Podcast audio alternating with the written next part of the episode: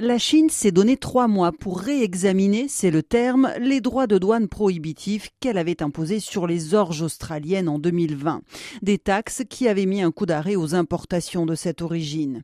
En échange de cette annonce, l'Australie promet de suspendre sa plainte déposée auprès de l'Organisation mondiale du commerce. Si les bonnes intentions se confirment, elle permettrait aux deux partenaires de tourner une nouvelle page de leur brouille commerciale.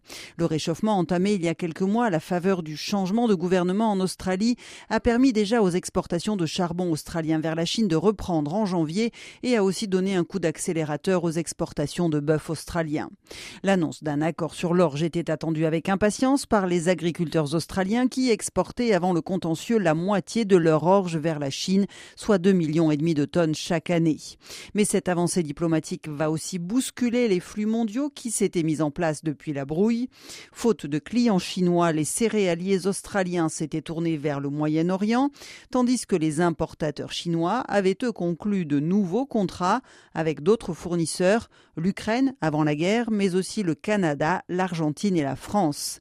L'orge française avait d'ailleurs vu depuis sa cote monter par rapport à celle des autres orges européennes.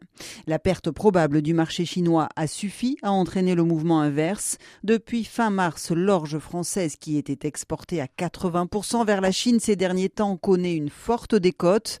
Personne n'est dupe, les marchés gagnés par les orges françaises étaient là pour combler le déficit d'un partenaire commercial, une forme d'intérim qui pourrait prendre fin dès que la prochaine récolte australienne sera sur le marché.